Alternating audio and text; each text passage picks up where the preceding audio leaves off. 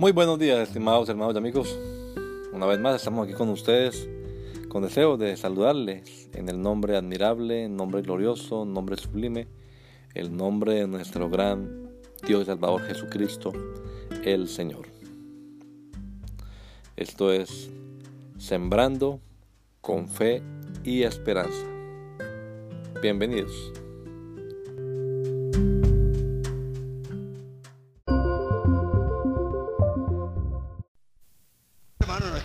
Sin música.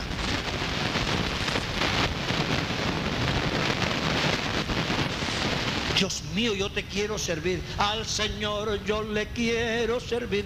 Ah, no, no, hermano. Entonces el concepto de oración tiene que ser amplio. Si no, no podremos cumplirlo, hermano. No podremos. Y lo único que vamos a conseguir es condenarnos porque haciendo la oración creemos que no estamos orando. Y la Biblia lo dice, la Biblia lo dice. Pablo y Silas, orando cantaban, orando cantaban. Es más, todos los salmos tienen música, todos. Dios mío, ¿por qué me has abandonado? Eso tenía música, eso no se decía sin música. Es más, los judíos nunca oraban sin música, nunca.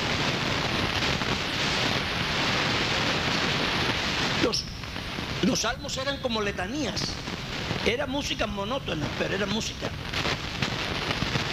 nosotros tenemos que abordar este tema con sinceridad. Porque yo digo un hermano y yo le predico un sermón con toda la gana y el hermano se va a convencer y dice, uy Dios mío, pero ¿cómo hago ahora? Entonces, si canto no oro y si oro no canto y si medito no canto y si canto no medito y no oro ni canto ni medito. Entonces, ¿qué hago? Y esto es serio porque se nos va a condenar la conciencia. Pero ahí no para todo. Ahí no para todo. Ahora vamos al resto. La Biblia dice, el que no trabaje, que no coma. Entonces tiene que trabajar. ¿Cuántas horas son de trabajo al día? Ocho. Pero la mayoría de los hermanos trabaja 12 horas. Pero póngale ocho. Ese hermano tiene que dormir. Porque los que duermen de noche duermen. Y si se duerme, si no se duerme y se enferma, Dios no dará por inocente al que destruye su templo. Tiene que dormir. El que inventó el descanso no fue el hombre, fue Dios. Es una obligación descansar. ¿Cuántas horas va a descansar en la noche? Póngale bajito, seis. Y ocho de trabajo son catorce. Ah, no, que no se bañe. Que no se bañe. ¿Cuánto tiempo se demora en el baño? Media hora siquiera. Y si es hombre y se afeita y todo, una. Daban 15 horas. Él tiene que levantarse y desplazarse al trabajo. ¿Cuánto tiempo se tarda en desplazarse al trabajo? Eso será en el pueblo, aquí en la ciudad es una hora. Son 16. Y de regreso otra. Son 17. No dejando de reunirnos como todos tienen, por, como algunos tienen por costumbre. Así que quiere culto. ¿Cuánto se demora el culto? ¿Cuántas llevábamos? 19. Y de la casa a la iglesia, de la iglesia a la casa, si quiere otra, son 20. Instruye al niño en su camino. ¿Cuánto tiempo le va a sacar a su hijo diariamente para instruirlo? Siquiera una en la mañana y una en la tarde. Ya lleva 22. El hombre cumple el deber conyugal con su mujer y la mujer con su marido. No, es que eso es Biblia. Es que hermano, vea, eso es Biblia.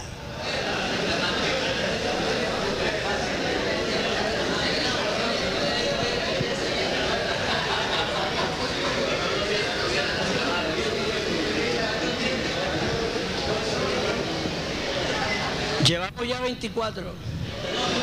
No. Llevamos 24. Ese de eso. ¿Qué quiere decir eso? Quiere decir que nosotros tenemos que admirar a los hermanos. Más que a nosotros.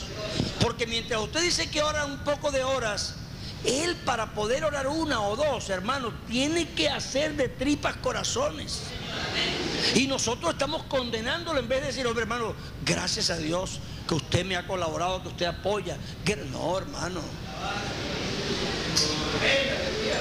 Esos hermanos nuestros a veces tienen que sacar ese el domingo para poder orar o sacar un día de ayuno.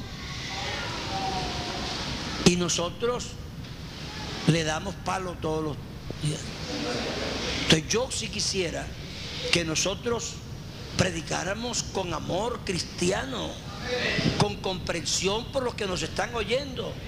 Porque les voy a decir una cosa, en vez de conseguir más espiritualidad, al contrario, estamos consiguiendo mayor condenación. Porque la gente dice amén y pasa aquí a arrepentirse, a llorar es porque reconocen que no pueden y por lo tanto están fallando. No cree usted que, están moviéndose por el Espíritu Santo. Es que están arrepentidos porque no, no han podido y no van a poder. No van a poder. Entonces hágales un programa.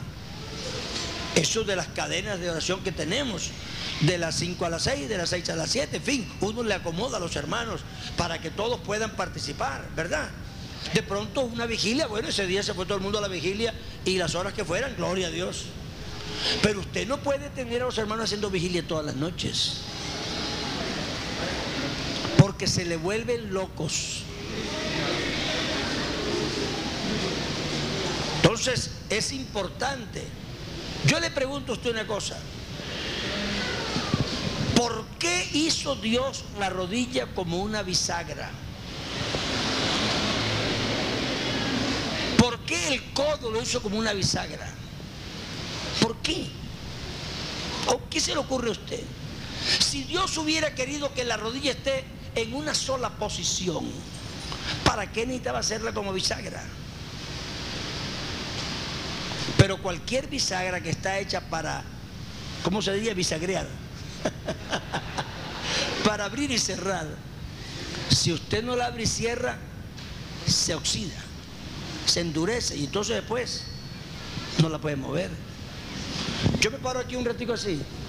Claro que ya estoy viejo. Es por así. Si estoy así 10 minutos, como me levanto, tengo que hacer así. ¿Cierto? ¿Por qué? Porque ya me duele el brazo tener una sola posición. Así que tenga cuidado. Yo tenía un asistente y él un día amaneció con un dolor de cabeza, pero fuerte, le dimos pastillas y todo y nada, y nada, y nada. Fue al médico, lo examinaron, no, otros exámenes después. Pero el muchacho no podía ya aguantar el dolor. Estábamos almorzando y yo creo que fue Dios, ¿no? Porque a mí no se tenía por qué ocurrir eso. Es decir, yo no sé por qué se me ocurrió. Yo le dije, ¿tú cómo oras? Ese chorri ¿Y eso qué tiene que ver? Digo, no, no sé, dime cómo oras. Y como él vio que era en serio, y dije, no, dime. Cuando te levantas en la mañana, ¿cuánto tiempo oras? Yo no, como una hora. Digo, ¿dónde te, ¿dónde te arrodillas? Yo me arrodillo aquí. ¿Y cómo te arrodillas? No, yo me arrodillo así, se puso. ¿Y, qué hace? Yo hago así. Digo, tú tienes inflamados los lagrimales. Porque tú te metes el dedo aquí una hora y cuando uno está orando uno se emociona. Entonces aprieta sin darse cuenta. Y esa inflamación le tenía, hermano, digo, prueba. Prueba cambiando de posición. Ora de otra manera, tú pongas la mano en, el ojo. A los dos días ya empezó a cambiar y se le quitó el dolor. Entonces nosotros sí tenemos que ser racionales. Es que no vamos a perder nada con ser racionales. No vamos a dejar de ser espirituales ni a dejar de buscar a Dios. ¿Quién va a dejar de buscar a Dios si lo necesitamos todos los días? Pero sí tenemos que hacer las cosas pensando, porque si no, vamos a terminar siendo locuras. Ahora, si yo fuera jubilado, bueno, de pronto yo tenía todo el día libre. Pero el que no está jubilado no tiene día libre. El que está desempleado también. Pero no todos están desempleados. Y claro, el que está desempleado, ojalá que ocupe un rato de su día siquiera orando. Sería muy bueno. Es, decir, yo creo que si el pastor lo practica y lo enseña de forma racional, va a conseguir que su iglesia sea saludable. Sea saludable. Para que puedan crecer espiritualmente. En el Antiguo Testamento, la oración estaba restringida por dos cosas principales. Y esa es otra cosa que yo quisiera que nosotros consideráramos. Jesucristo habló con la mujer samaritana. Y ahí surgió un problema en la discusión con ellos dos. Ella dijo, Señor, es que ustedes dicen que allá. Y nosotros decimos que aquí. Y Jesús le dijo, ni aquí ni allá. Sino que Dios es espíritu. En cualquier parte.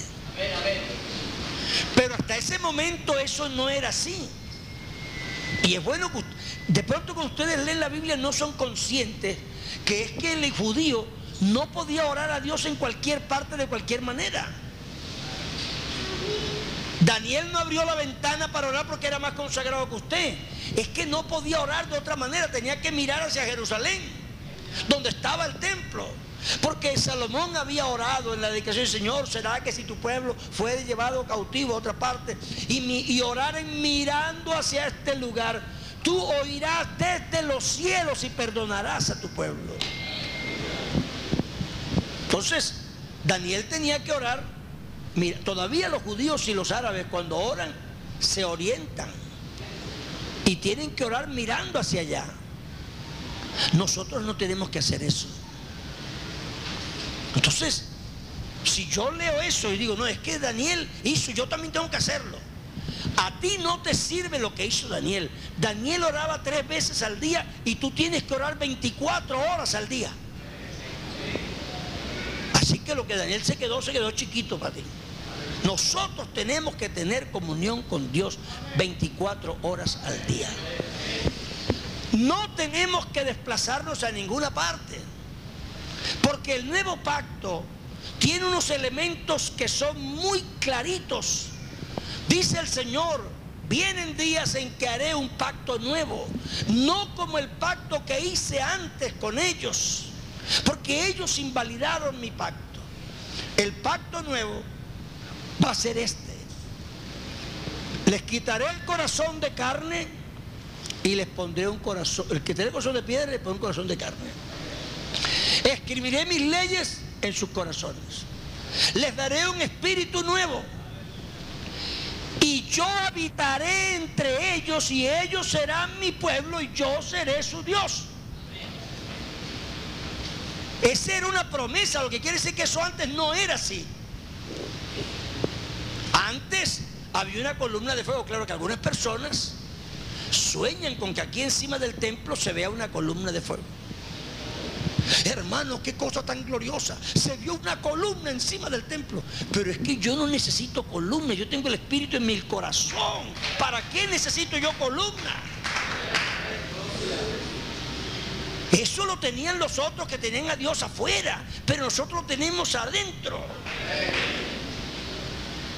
Y no pensamos que es más grande lo que tenemos que lo que ellos tienen y es más grande.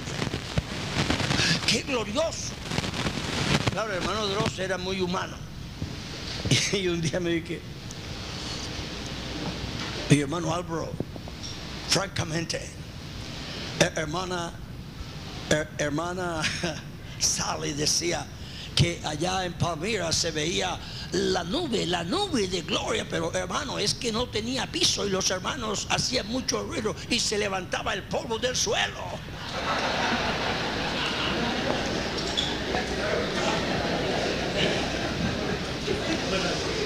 Es que nosotros estamos soñando y envidiándole a los antiguos lo que tenían y no nos damos cuenta que lo que nosotros tenemos es más grande.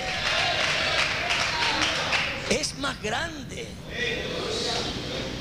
Claro que pasan cosas extraordinarias a veces porque Dios tiene algún propósito y pueden ser que pasen. Pero no estamos deseando eso como si eso fuera la confirmación de que verdad, así sí es verdad que Dios está con nosotros. Han pasado cosas extraordinarias seguramente.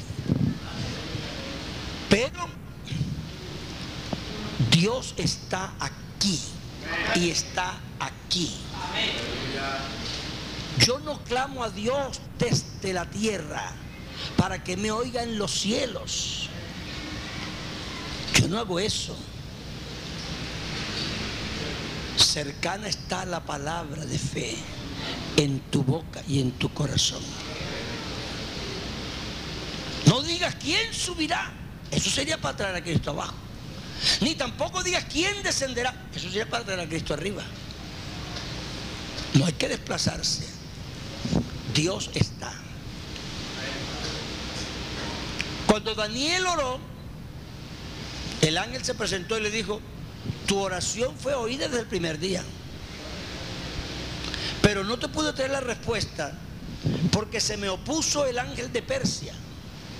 Y entonces me impidió un poco y pues llegué un poquito retrasado.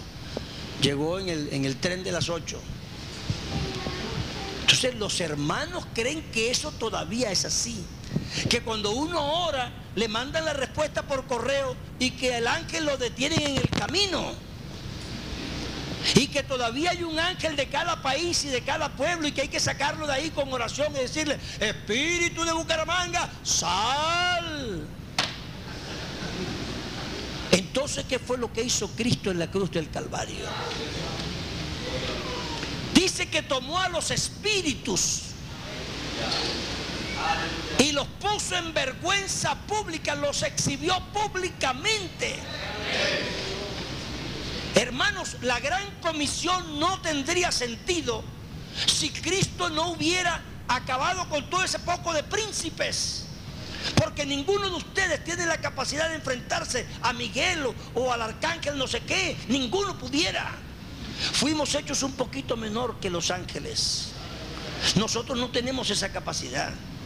Pero Cristo vino a la casa del fuerte, lo venció, nos entregó un enemigo vencido y dijo, señores, ahora sí, toda potestad metada en el cielo y en la tierra, así que vayan y prediquen este evangelio a todo el mundo.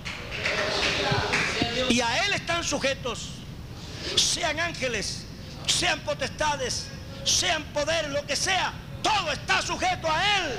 Diga gloria a Dios. Tenga autoridad tenga autoridad.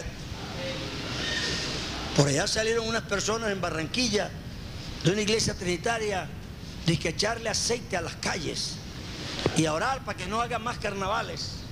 Y el carnaval lo hicieron más grande que todos los años. Es que Dios no nos mandó a ungir las calles para que se acabe el pecado. El pecado no se va a acabar, la Biblia dice que se va a multiplicar. En vez de derramar aceite, haga lo que Dios mandó hacer. A Dios le ha parecido bien salvar a los hombres por la locura de la predicación del Evangelio. Eso sí que le digo, levántese temprano y busque a Dios. Llénese del poder de Dios, de la autoridad de Dios y salga en el nombre del Señor, que Él le va a dar las almas. Claro que sí, que lo necesitamos, claro que sí lo necesitamos. Pero necesitamos creer lo que Él ha hecho. Entonces, algo cambió. Hoy los demonios no pueden interferir con nuestra oración. Un testigo de Jehová me dijo a mí, pastor, lo que pasa es que yo no quiero recibir ese espíritu. ¿Qué tal que esté yo orando y en vez del espíritu de Dios se me meta un espíritu malo? Yo le dije, eso le pasará a usted con su Dios, no con el mío. No con el mío. El mío me explicó muy sencillito, me dijo, mira Álvaro, no te preocupes. Si yo fuera tu padre y tú me pudieras a mí y me pidieras un pan, yo no te iba a dar una piedra. Así que si me pides el Espíritu Santo, no te voy a dar un demonio. ¿Cuánto más vuestro Padre Celestial dará el Espíritu Santo a los que lo pidan? ¿Qué demonio ni qué nada?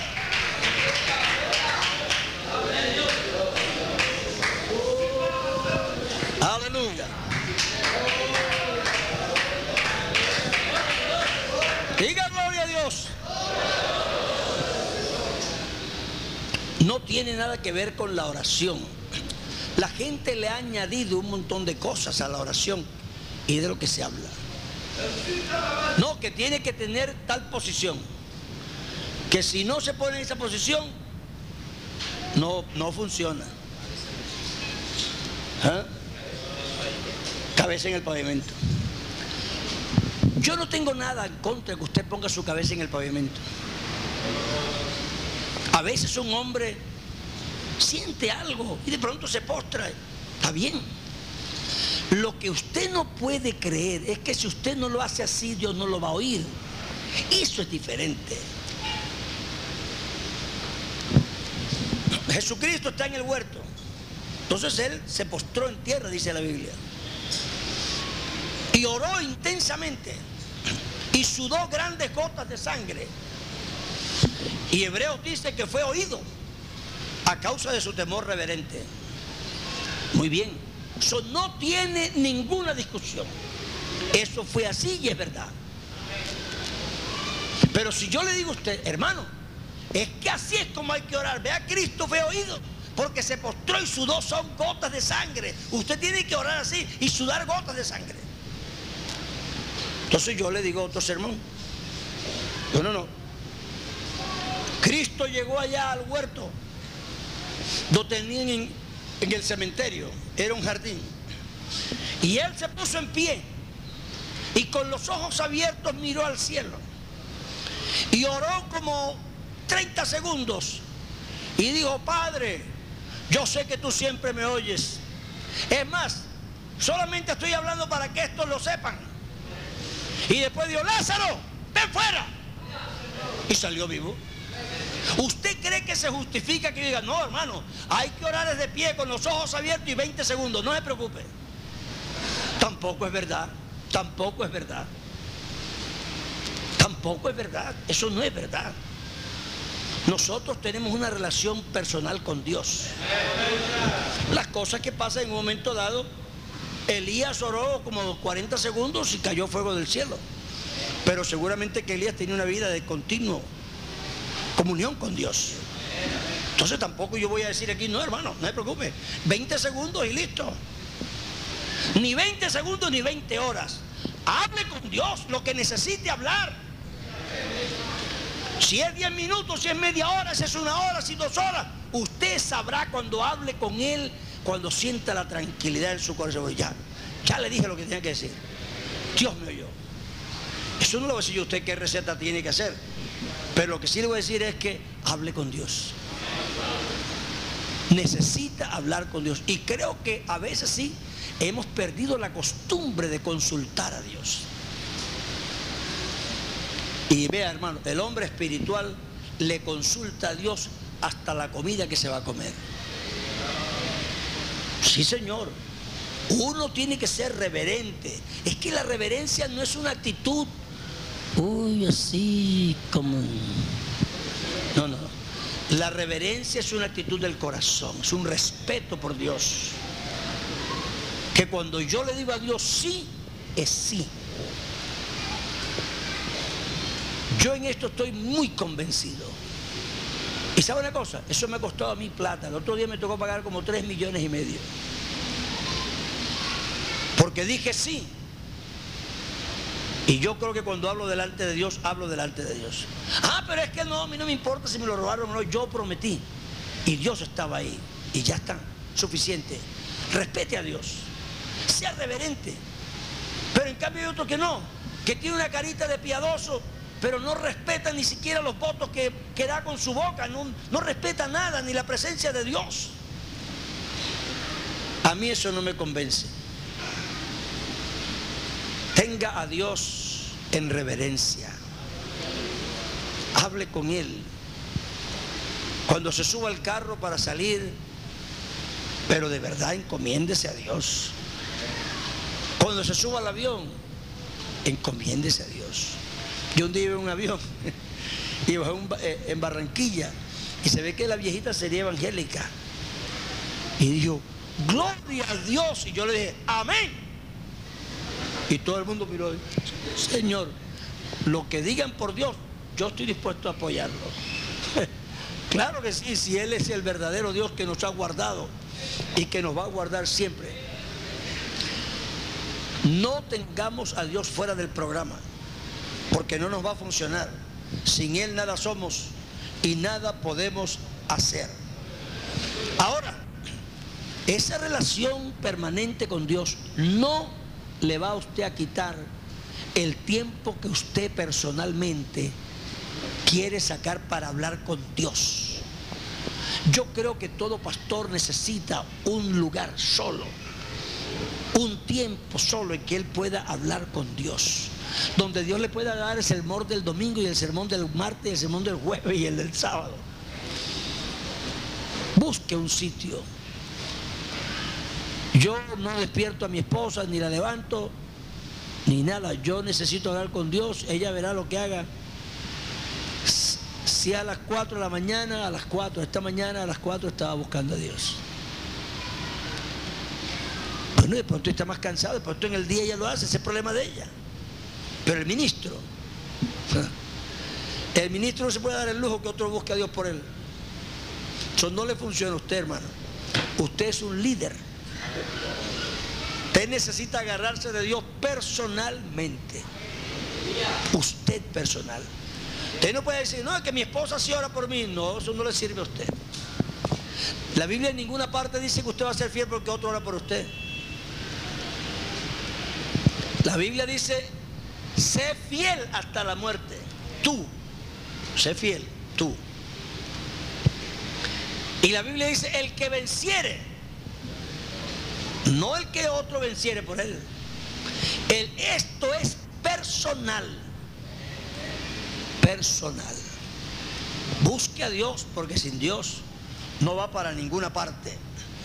Saque un tiempo personal de búsqueda de Dios en que usted pueda contarle a Dios sus problemas y los problemas de la iglesia que usted pastorea y yo sé que Dios le va a responder.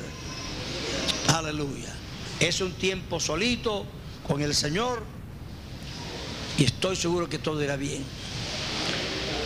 La intercesión. La palabra intercesión lo que significa es hablar a otra persona de una tercera persona.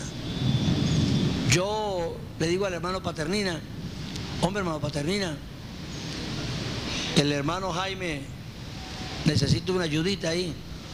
Bueno, estoy intercediendo por Jaime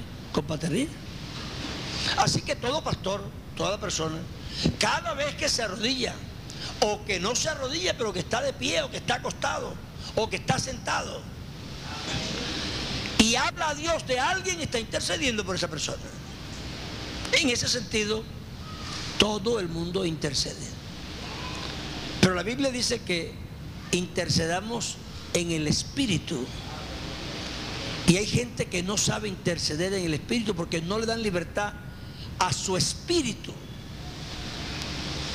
y al espíritu de Dios de obrar en su espíritu.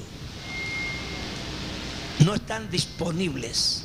La intercesión en el espíritu no es algo que la gente fabrica. Yo no puedo decir, bueno, me voy a rodear ahora aquí interceder en el espíritu. Eso no funciona así.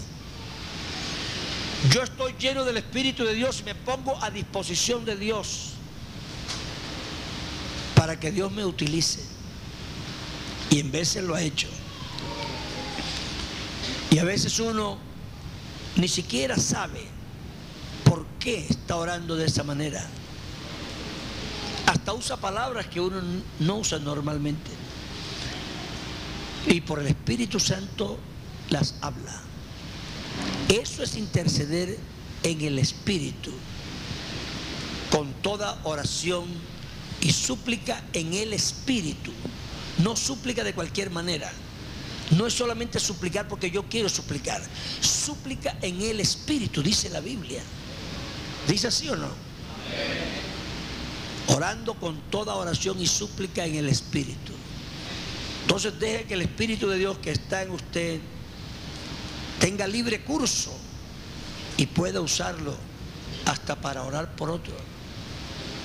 Dios a veces pone a la gente a orar el uno por el otro. Nos protegemos. A veces uno ora por alguien, no sabe por qué, y cuando otra persona le cuenta y se vea, con razón, ese Dios tiene unas ganas de orar por ti y estoy orando por ti.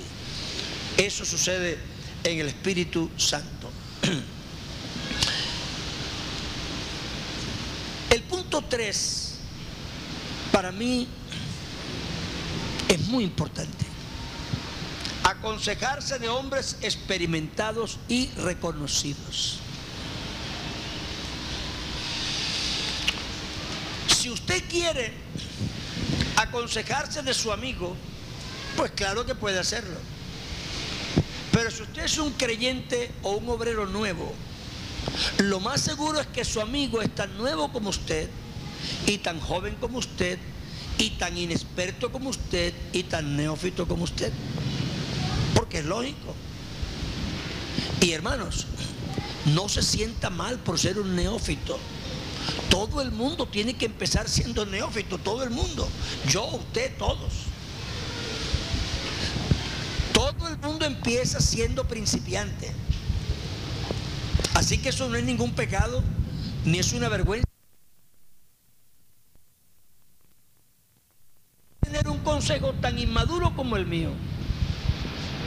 Tampoco tiene años en el ministerio, él tampoco ha pasado por muchas cosas.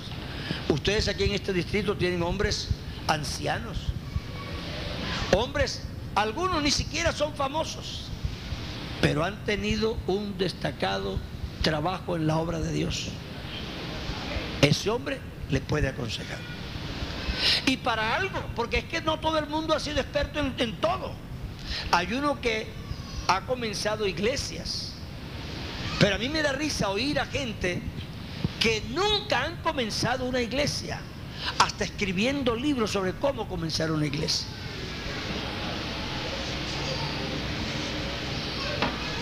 Eso se llama bla, bla, bla. Porque la Biblia dice, de lo que sabemos, eso no lo digo yo. Ustedes son conscientes que la Biblia dice eso. Entonces no diga, el hermano Álvaro enseñó, no diga, la Biblia dice. Porque es que dice, el hermano Álvaro dijo, no es que yo no digo, es que la Biblia dice. De lo que sabemos hablamos. Nosotros no podemos hablar lo que no hemos hecho y lo peor es que hay gente que habla de lo que no sabe y de lo que nunca ha hecho. Y entonces uno le enseña y él sabe más que uno. Sale de la rueda y dice, no, es que el hermano dice, pero que eso va a ser, que va a ser así. Es que uno mejor hace así, así, así. Yo leí un libro y yo escuché. Sí, pero tú no sabes que el libro ese es puro cuento. Ese poco de escritores de obra misionera nunca han sido misioneros. Y algunos fueron y les fue muy mal. Y esta iglesia, con todos los defectos que tiene, ha tenido un crecimiento extraordinario. Pregúntatelo, ¿por qué ese que viene a predicar y a decirnos cómo se hacen las cosas que él nunca ha hecho y que en su organización no han dado resultados porque es más pequeña que la nuestra, se da el lujo de venir a decirnos a nosotros que él sí nos va a enseñar cómo es que se hace? Son maestros postizos, pero Dios les ha dado sus propios maestros. Dios les ha dado aquí sus propios ancianos, los propios hombres que además conocen este terreno aquí, que saben cómo es el cuento con la cultura y con, y con las maneras de acá. El que viene ni sabe cómo es esto aquí. Él habla sin saber. No se aconseje de personas neófitas. El rey dejó el consejo de los ancianos y tomó el consejo de los jóvenes. Y el desastre fue grande. No, es que el hermano es muy blando. Es que los jóvenes son muy duros. A veces, ¿sí o no? Son tesos. Entonces, si hiciéramos las cosas como las hacíamos cuando estábamos jóvenes, ay Dios mío, ustedes estarían trinando. Lo que pasa es que ya no somos así. Pero hermano, busque consejo. Aunque la Biblia dice que es mejor el, el muchacho, ¿cómo es? ¿Ah? Que el viejo rey necio, ¿verdad? No dice que el joven es mejor que el viejo, sino que el joven sabio es mejor que el viejo necio. Pero si ese joven sabio se hace viejo, debe ser un viejo sabio. Porque tiene que hacerse viejo algún día. Así que no se trata de que el joven sea mejor que el viejo, sino que es mejor el joven sabio que el viejo necio. Es que un viejo necio sí es bien necio. Porque es un necio experimentado. Pero nosotros tenemos una costumbre y, ha sido parte de nuestra estructura, porque es una costumbre muy antigua y es que los ancianos se sentaban en las tribus y en los pueblos viejos a enseñar a los más jóvenes los secretos de su cultura, los secretos de sus trabajos. Va un pastor viejo y se lleva a su hijo al campo el día que está pastoreando y le dice, amigo, mira, mira aquella oveja. Vea cómo le está temblando la piel de, de la traza. ¿Se da cuenta? Tenga por seguro que tiene una garrapata. Vamos a ver. Y van y la miran y mira, aquí está. Vea esto, si se la arranca así, le queda la ponzoña metida. Tienes que arrancársela así. ¿Oíste? Ah, sí, papá. Mira aquella que está allá. Esa oveja la está maltratando es el calor. Y ya está tan tonta que ya no puede ni moverse. Hay que llevarla ya al fresco. La lleva al fresco. Al poco rato la ovejita está ya otra vez viva. Y él le va enseñando en esa conversación familiar y cercana los secretos del negocio. Pero ahora no se dejan enseñar. El anciano le dice, ven acá, hermano, vas a construir, no te vayas a meter en tal cosa, hazlo así y así. Y lo último que uno sabe es que él lo hizo exactamente como se dijo que no lo hiciera. Porque él sí sabe. Él sí sabe. Y termina endeudado y termina sabiendo más que todo el mundo.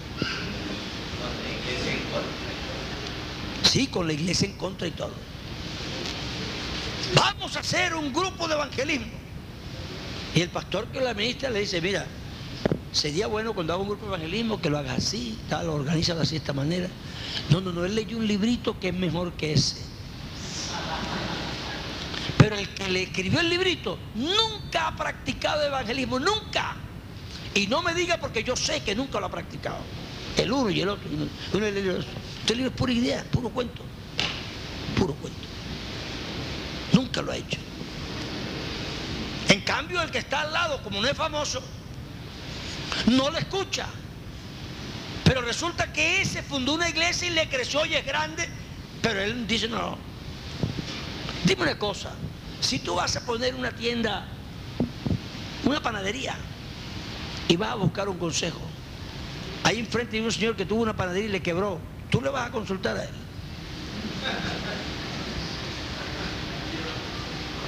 Por aquí hubo uno que se rió fuerte. Creo que... ¿Quién es? Y una risa que me sonó a mí conocida. La gente que, que sabe algo de negocio, ¿qué voy a hacer yo eso? Irá. Uno va donde la gente experta.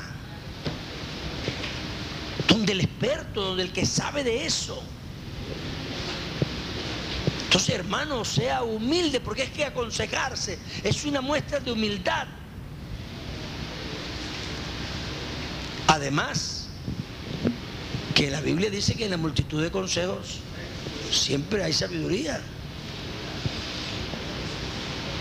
Hay muchos que pretenden ser maestros y consejeros de los que nunca, en lo que nunca han descollado. Y lo que es peor, en lo que nunca han hecho. aconsejese de alguien, tenga un consejero, pero búsquese una persona de experiencia, una persona que, que le pueda dar, ¿verdad?, un consejo que le sirva. Pero es que uno ve el grupito de los jóvenes allá.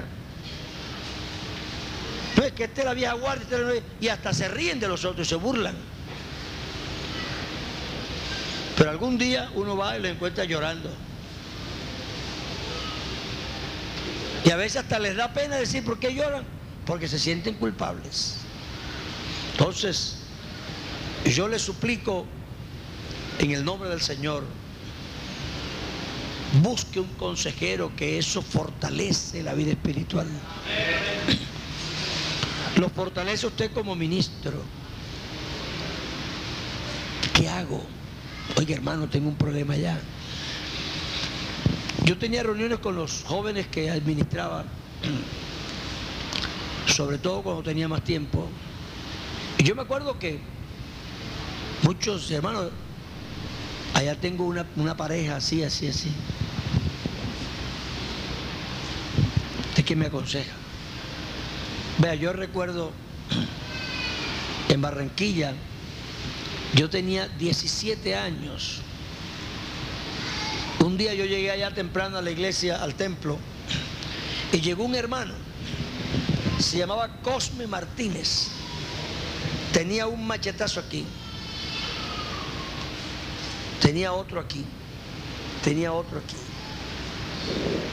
Aquí en el estómago tenía como tres. Había sido malo, malo. La época de la violencia por allá se daba machete con el que sea. Le cortaron por aquí una vez, se le salieron todas las vísceras, lo tiraron en una cuneta y se metió todas las vísceras.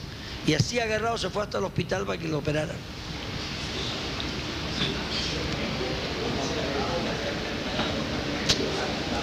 Y ese hombre llegó llorando y me dijo, hermano Álvaro, aconsejeme. Esta mañana salí a las 3 de, la mañana para mi casa. Él era carnicero. Tenía un cuchillo como así de largo, que era así de delgadito, de lo afilado que estaba. Lo llevaba envuelto en un papel. Me dijo, esta mañana salí a las 3 de la mañana a buscar la carne y llegué allá y me, me anunciaron que no venía camión de carne, que no pudieron matar ayer por lluvia o no sé qué fue. Entonces, me volví para la casa, llegué a la casa como a las 4 de la mañana. Y cuando llegué me encontré a mi esposa con otro hombre. Y me dio tanto dolor, hermano. ¿Qué hago? Ver a ese hombre con tantas cicatrices en la cara y en el cuerpo, llorando y pidiendo un consejo. A mí me puso un trozo aquí inmenso de grande. Yo le di un consejo y le orienté que la perdonara, en fin. Pero me dio irritación por dentro de que una mujer hiciera eso. Bueno, fue y la perdonó. Y la mujer le pidió perdón, que, que, hay una debilidad, que tal. Bueno, así quedaron. Pasó como mes y medio. Otra vez no hubo carne. Bueno, sí hubo carne. Pero no de la que se vende en el mercado. Y él se regresó y se la encontró con el mismo otra vez. Vino otra vez donde mí a pedirme un consejo. Yo le dije, ve hermano, hermano, yo no soy capaz de decirle a otro que haga lo que yo no soy capaz de hacer. No soy capaz.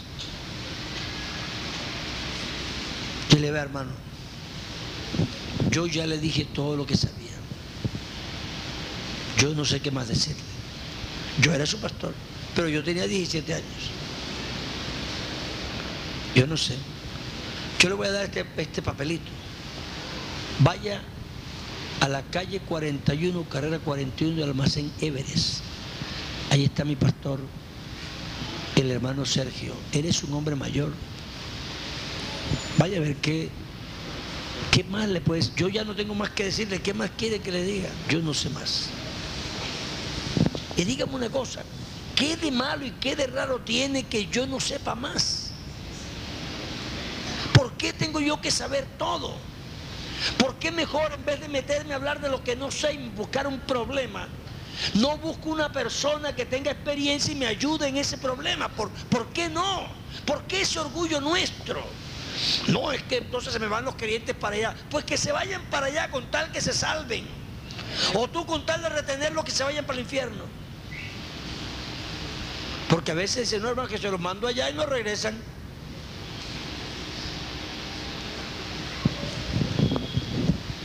¿Tú crees en el respaldo de Dios o no? Mándalo, mándalo, que se salve. Si no regresa más, bueno, pero se salve, que se salve. Dios te da otro. Nosotros necesitamos aprender a aconsejarnos. Es una habilidad muy grande de un hombre escoger su consejero. La Biblia dice, bienaventurado el varón que no anduvo en consejo de malos, ni estuvo en camino de pecadores. Tú no te puedes aconsejar del Señor de la esquina, ni de tu tío o tu papá que es inconverso. No es que mi papá me dijo y él es un hombre de experiencia, pero es un hombre de experiencia inconverso. Ese no es un buen consejero. Él de pronto tenga experiencia en lo suyo. Pero este, este país, este mundo nuestro, es otro mundo. Usted no lo conoce él. Tú un consejero santo, un hombre de Dios. Lo que pasa es que algún creyente o algún joven pastor es profesional. Y el que lo administra apenas hizo la, primaria. Hermano, pero ¿qué me va a aconsejar él? Él no te va a aconsejar de tu profesión, él te va a aconsejar de otra cosa. Él no te va a decir nada de ingeniería. Él te va a hablar de otra cosa. De otra cosa. El apóstol Pablo era un hombre muy instruido. Y él dijo, cuando yo empecé a predicar, subí a Jerusalén, a hablar con los que eran considerados columna, lo que hayan sido en otro tiempo, nada me importa. Interesante eso, ¿verdad? Porque eran pescadores y campesinos. Él sabía más. Pero de lo otro, y fíjese que Pablo había recibido una revelación directa de Dios. Cuidadito con lo que estamos diciendo. Pero eso es lo que es un hombre humilde. Eso no es por la apariencia de piadoso. Es porque era humilde de corazón. Y dice él, lo que me dijeron acaté y lo hice con solicitud. Porque no es solamente oír. Ah, pero es que saben más. Y hasta se enojan con uno. Uno da un consejo y dice, no, y el hermano que, ah, él sí, y uno no puede. Bueno, entonces sigue así. Busca un buen consejero y sé humilde. Dios te va a ayudar. Vamos a terminar hablando de la administración. La administración es una muestra de la espiritualidad del hombre. ¿Por qué? Porque el cómo yo gasto el dinero corresponde al concepto que yo tengo por dentro de las cosas que son prioritarias.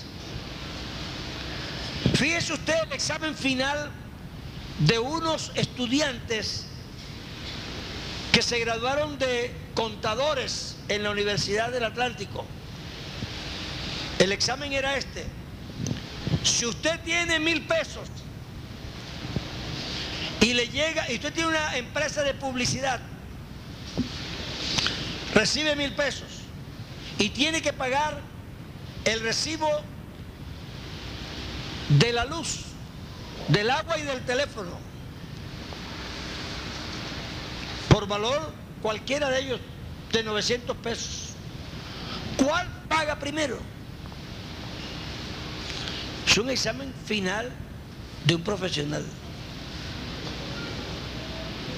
¿Por qué? El problema no es, no es la cantidad de plata que se involucra, el problema es que él tener un concepto claro en una empresa de publicidad que es prioritario, la luz, el agua o el teléfono. Ver qué paga él primero. Y nosotros, pastores, también tenemos que expresar lo que somos por dentro en la forma en que organizamos nuestras prioridades. ¿Qué pago primero? En la iglesia. ¿Qué será más importante primero? O en mi dinero que yo recibo, ¿en qué me lo gasto primero? Hay quien tiene dos, tres milloncitos de pesos. Va y se compra un carro y queda debiendo seis. Y no tiene ni casa ni nada. Y queda debiendo seis millones. Y se gasta todo lo que tenía. Bueno, eso muestra las prioridades que él tiene en la vida. Él por dentro tiene que pensar algo para hacer ese gasto. Igual en la iglesia. Usted ve que él hace unos gastos, si uno ve un templo y de pronto tiene un equipo de sonido muy malo y en cambio tiene pronto un púlpito lujoso. Por decir una cosa. O le, o le hace falta tratados. O no, es capaz de regalar un Nuevo Testamento a un inconverso que llega porque hermano es que no hay plata. Pero ese domingo sale a comerse 40 mil pesos en hamburguesa con los hijos. Entonces, no digamos que sea pecado o que no sea pecado. No llevemos eso a ese nivel. Llevemos al nivel de las prioridades que una persona tiene. Créanme que no exagero cuando estoy diciendo lo que estoy diciendo.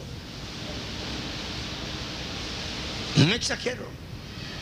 Es más, ir a comer hamburguesas con la familia normalmente vale más de 40 mil pesos.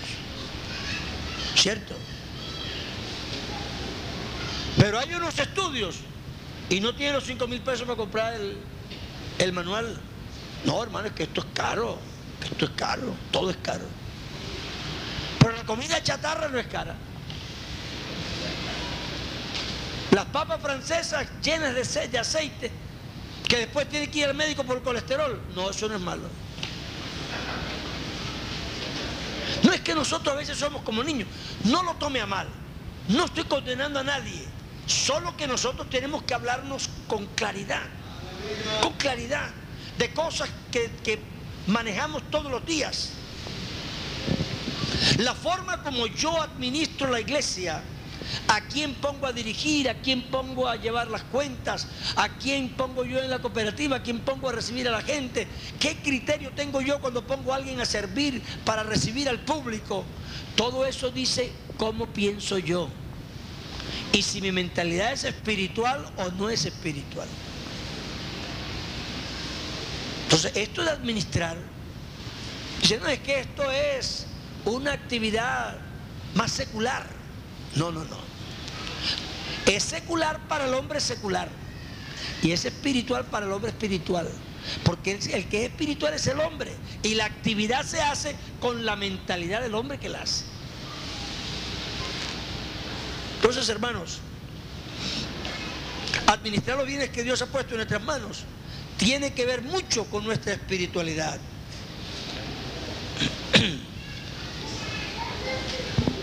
Nosotros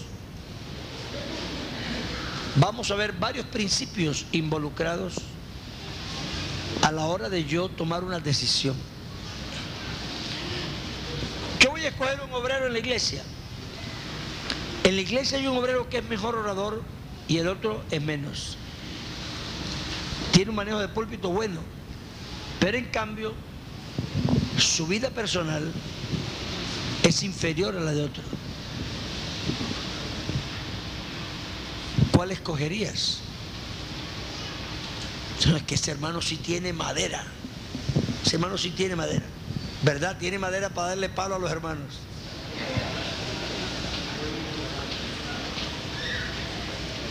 Ve, hermano, la gente tiene un espíritu masoquista.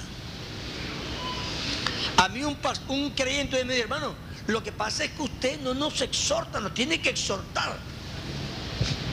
Buscando que yo le dé una paliza. Para él sentirse bien. Pero yo no le voy a seguir el juego.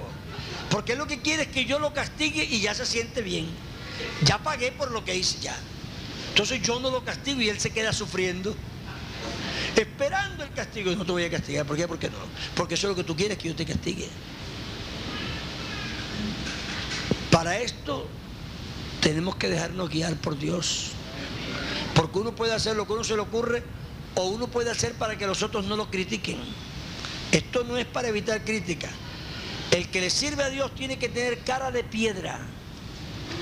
Dice la Biblia, puse mi rostro como un pedernal, cara de piedra. No se preocupe por la crítica a menos que usted vea que es justificada. Porque uno también tiene que saber cuando lo critican justificadamente que, que hizo mal. Pero si no, aguántese, aguántese. Que aquí nosotros no somos de mantequilla. El hombre de Dios tiene que reflejar su espiritualidad en la forma en cómo administra. La sinceridad del amor, la igualdad de los hermanos, la veracidad, la pulcritud, la confianza en Dios. Todo eso se va a reflejar en la manera en que yo administro. ¿Por qué yo escojo esto y por qué escojo lo otro? Eso va a determinar qué pienso yo, cómo concibo yo la vida, por qué determino tal cosa. Manejar la iglesia de Dios, hermanos, debe partir de un corazón reverente. Cuando hablamos aquí de la Biblia, esta mañana, sigamos con el ejemplo de la Biblia ajena. ¿Sabe que el pueblo de Dios no es nuestro? Es de Dios. El pueblo es de Dios. Yo llegué a Quito un día, hace muchos años, y el pastor tenía la carta de renuncia escrita. Un grupo de creyentes en la iglesia, que no era muy grande, lo acusaban de inmoralidad con mujeres. Y otros casi casi con lo contrario. Y esa lengua paseaba al templo para arriba y para abajo. Y él le comentó los problemas que tenía. Y yo dije, Dios mío, qué gente, si yo estuviera aquí, eso sí. Ay. Y claro, yo me identifiqué con él porque era el pastor, yo también era pastor. Y se me revolvió el Torres. Y el forero santanderiano también. Tenía yo el costeño, el, el antioqueño y el santanderiano revueltos, una mezcolanza ahí. Estaba molesto realmente. Y me tocaba predicar esa noche. Entonces yo llegué y me senté allí. Bueno, me arrodillé porque todos somos un poquito hipócritas. Uno cree que porque se arrodilló orar ya oró. Yo me arrodillé y oré, pero yo estaba en condiciones de orar. Si estaba rabioso la oración. Y yo me senté ahí a ver cuando entraba la gente. Y entró una señora con un abrigo de esos fríos, porque Quito es frío. Digo ¿quién la ve tan bien vestida? Hipócrita. ¿Quién sabe si esa fue la que dijo tal cosa? Y entró otra y ay Dios mío, con la carita de, de palomita que tiene esta. Y yo estaba mal, yo estaba revuelto mal. Todo el que entraba yo pensaba, esta debe ser la que dijo esto. Y esa seguramente es la que dio el otro. Y esa debe ser la nuera, esa es la suegra. Porque había una suegra y nuera que no se podían ver. Eso era un escándalo allá. Y ya yo tenía mi sermón exhortativo. Tenía la madera lista.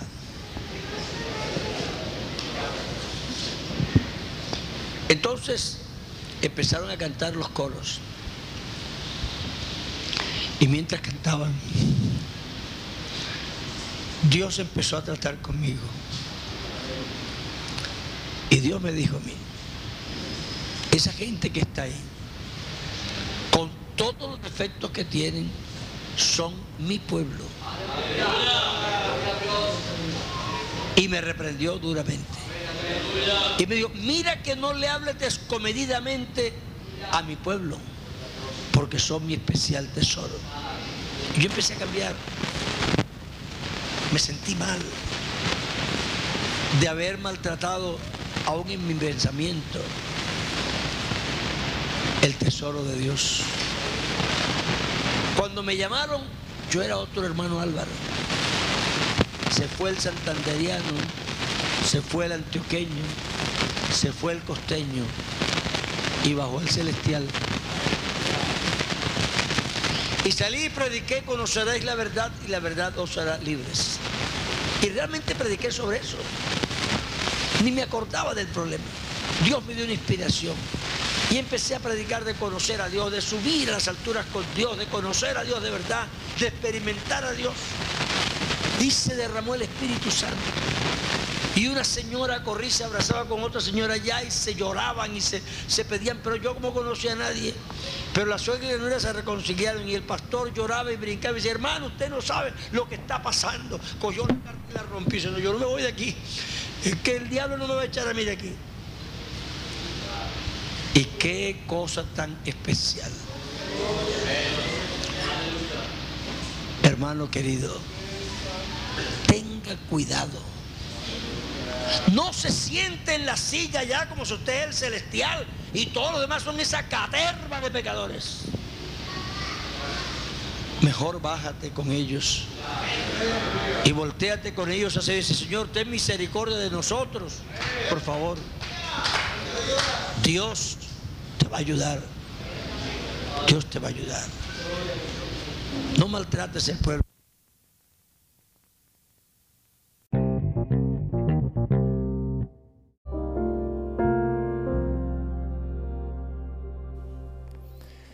La Iglesia Pentecostal Unida Latinoamericana en Baltimore nos estamos reuniendo en la 8301 Liberty Road. 8301 Liberty Road, Windsor Mill, Maryland 21244. Y nuestras reuniones son los días domingo a las 8 de la mañana. Domingo 8 de la mañana tenemos el servicio de adoración, alabanza y enseñanza de la palabra de Dios. Venga juntamente con su familia y allegados. Serán todos bienvenidos a nuestra reunión dominical. Recuerde, Jesucristo es el verdadero Dios y la vida eterna. Primera de Juan 5:20. Y si otros días madrugamos a buscar la comida que perece, ¿por qué no hacerlo el día domingo para buscar la comida que a vida eterna permanece? Le esperamos.